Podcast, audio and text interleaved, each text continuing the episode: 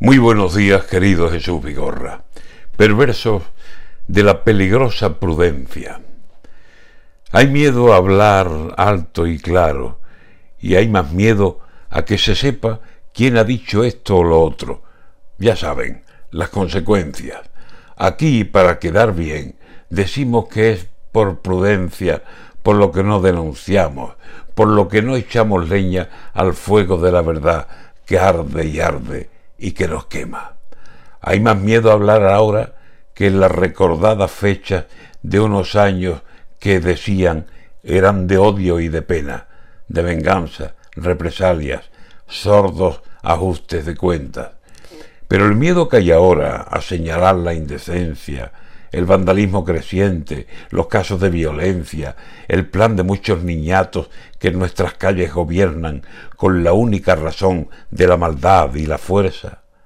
Miedo a señalar canallas que de eso se aprovechan y tienen amedrentados a todo el que los rodea.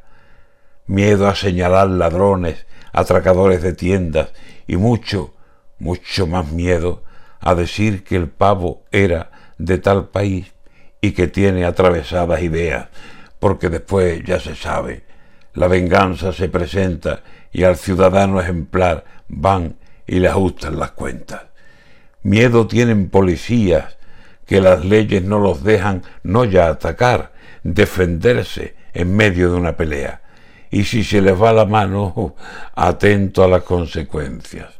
El delincuente a sus anchas y la gente de decencia con más miedo que once monas, y temiendo que cualquiera le diga que es un fascista por mostrar algunas quejas.